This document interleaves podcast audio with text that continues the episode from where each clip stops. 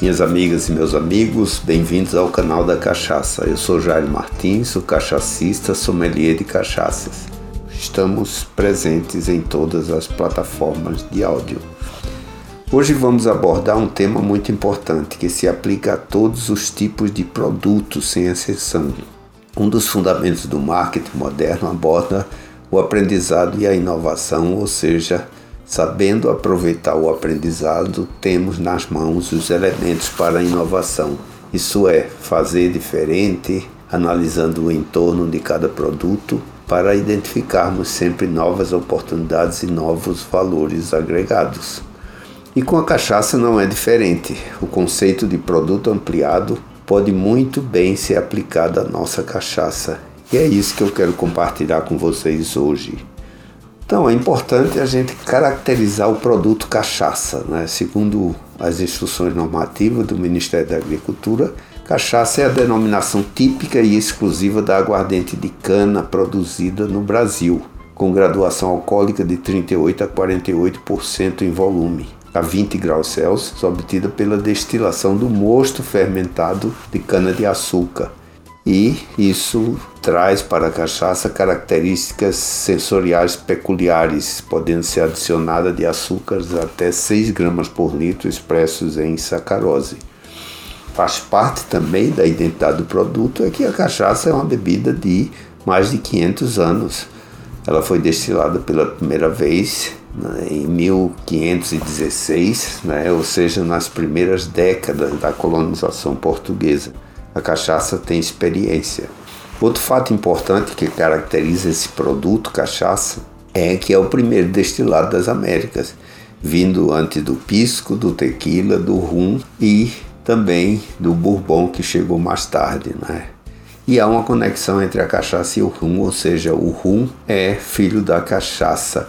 Né? Na realidade, foram os holandeses que foram expulsos aqui do Brasil em 1654 que foram para o Caribe e começaram a produzir uma bebida que chamaram de tafiá e depois foi batizada como rum.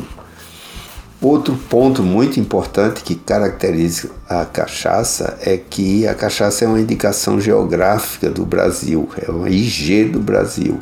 E dentro do país, né, uma vez que em todas as regiões praticamente, né, com exceção da, da região amazônica, praticamente se produz cachaça no Brasil inteiro e nós temos algumas indicações de procedências, né, que é Salinas, Minas Gerais, a Bahia na Bahia e Paraty, no Rio de Janeiro, embora outras regiões de procedência estejam sendo organizadas agora no momento. Outro fato que caracteriza o produto cachaça é exatamente o armazenamento e o envelhecimento grande diferencial da cachaça, se comparada com destilados de outros países, é que ela tem praticamente 40 madeiras de armazenamento e envelhecimento, ou seja, dotando a cachaça de características sensoriais bastante peculiares cada uma originária de cada madeira, dando desde uma nota frutada para uma cachaça mais leve até uma nota bastante madeirada, deixando a cachaça bastante encorpada. Ou seja, essa variedade de cachaças decorrente da madeira de envelhecimento realmente é esse diferencial competitivo no mercado, né? Hoje, por conta dessa variedade, tem se praticado muito a composição de cachaças e madeiras também, criando, por exemplo, vários blends diferentes, né, o que é praticado também em outras medidas do exterior.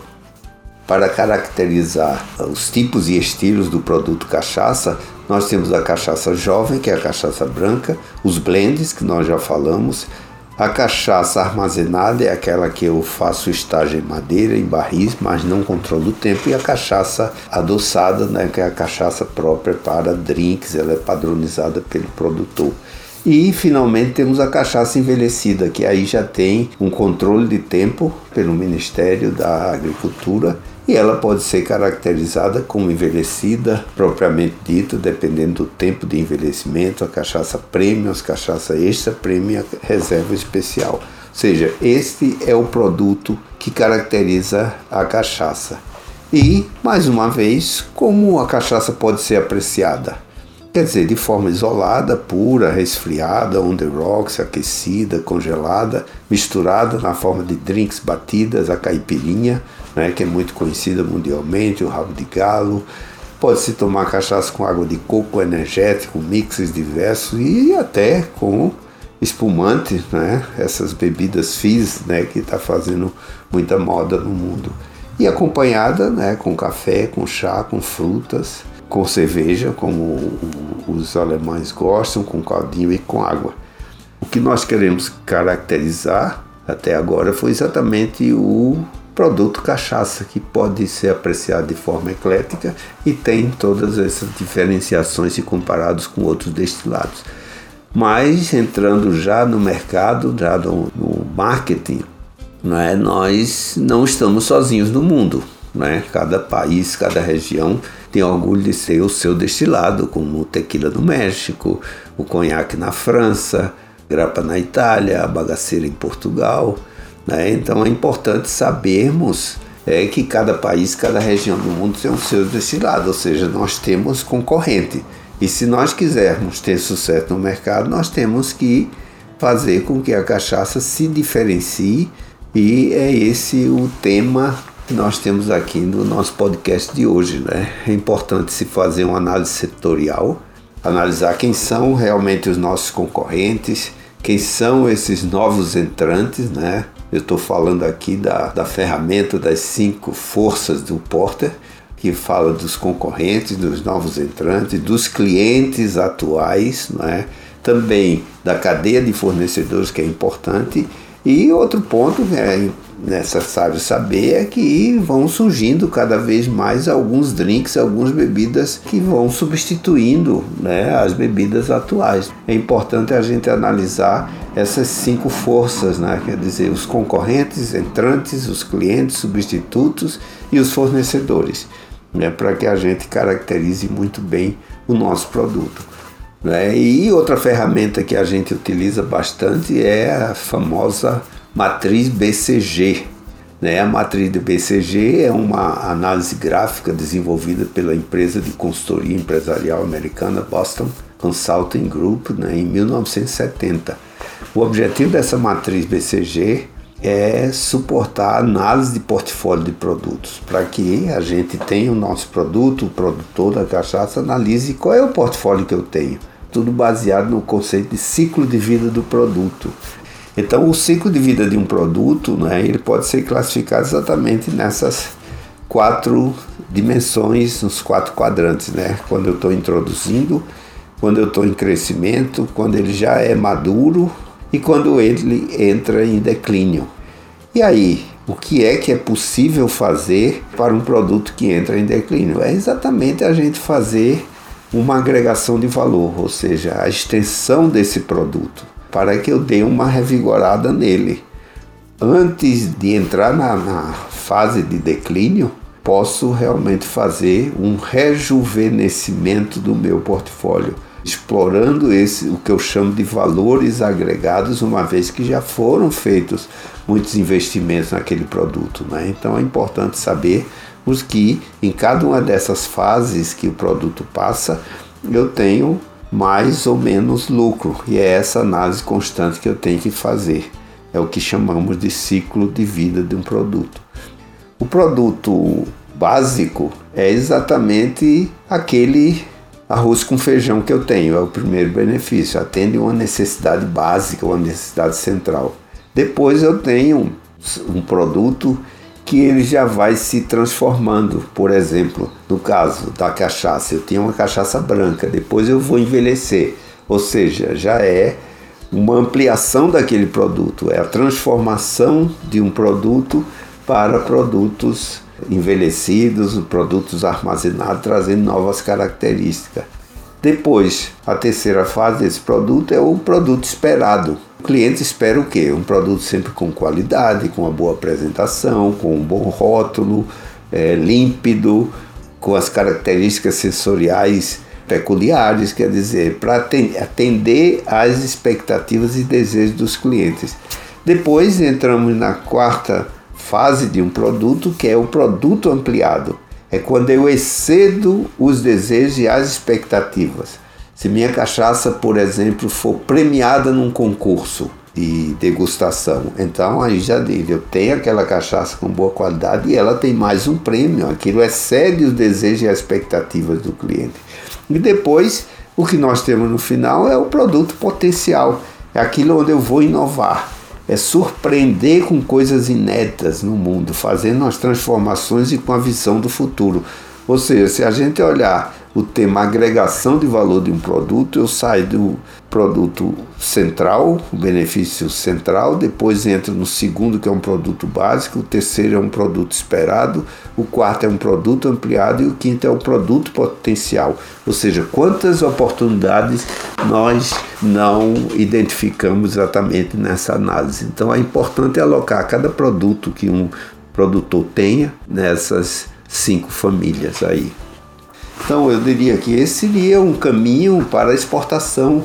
Não sei se todos sabem, mas a cachaça não exporta nem 2% do que é produzido aqui. É praticamente é, o consumo aqui no Brasil. Então, por que não explorar esses novos mercados, explorando um pouco desse potencial, dessas inovações que a gente pode ver, não apenas no produto, na apreciação, mas também os valores agregados, por exemplo, na drincologia, não é?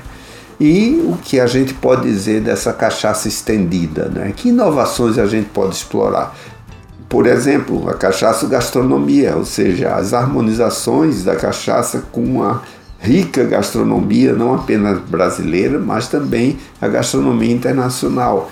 Depois, a criação de espaços temáticos, né? Exatamente nos alambiques, que você tem a informação.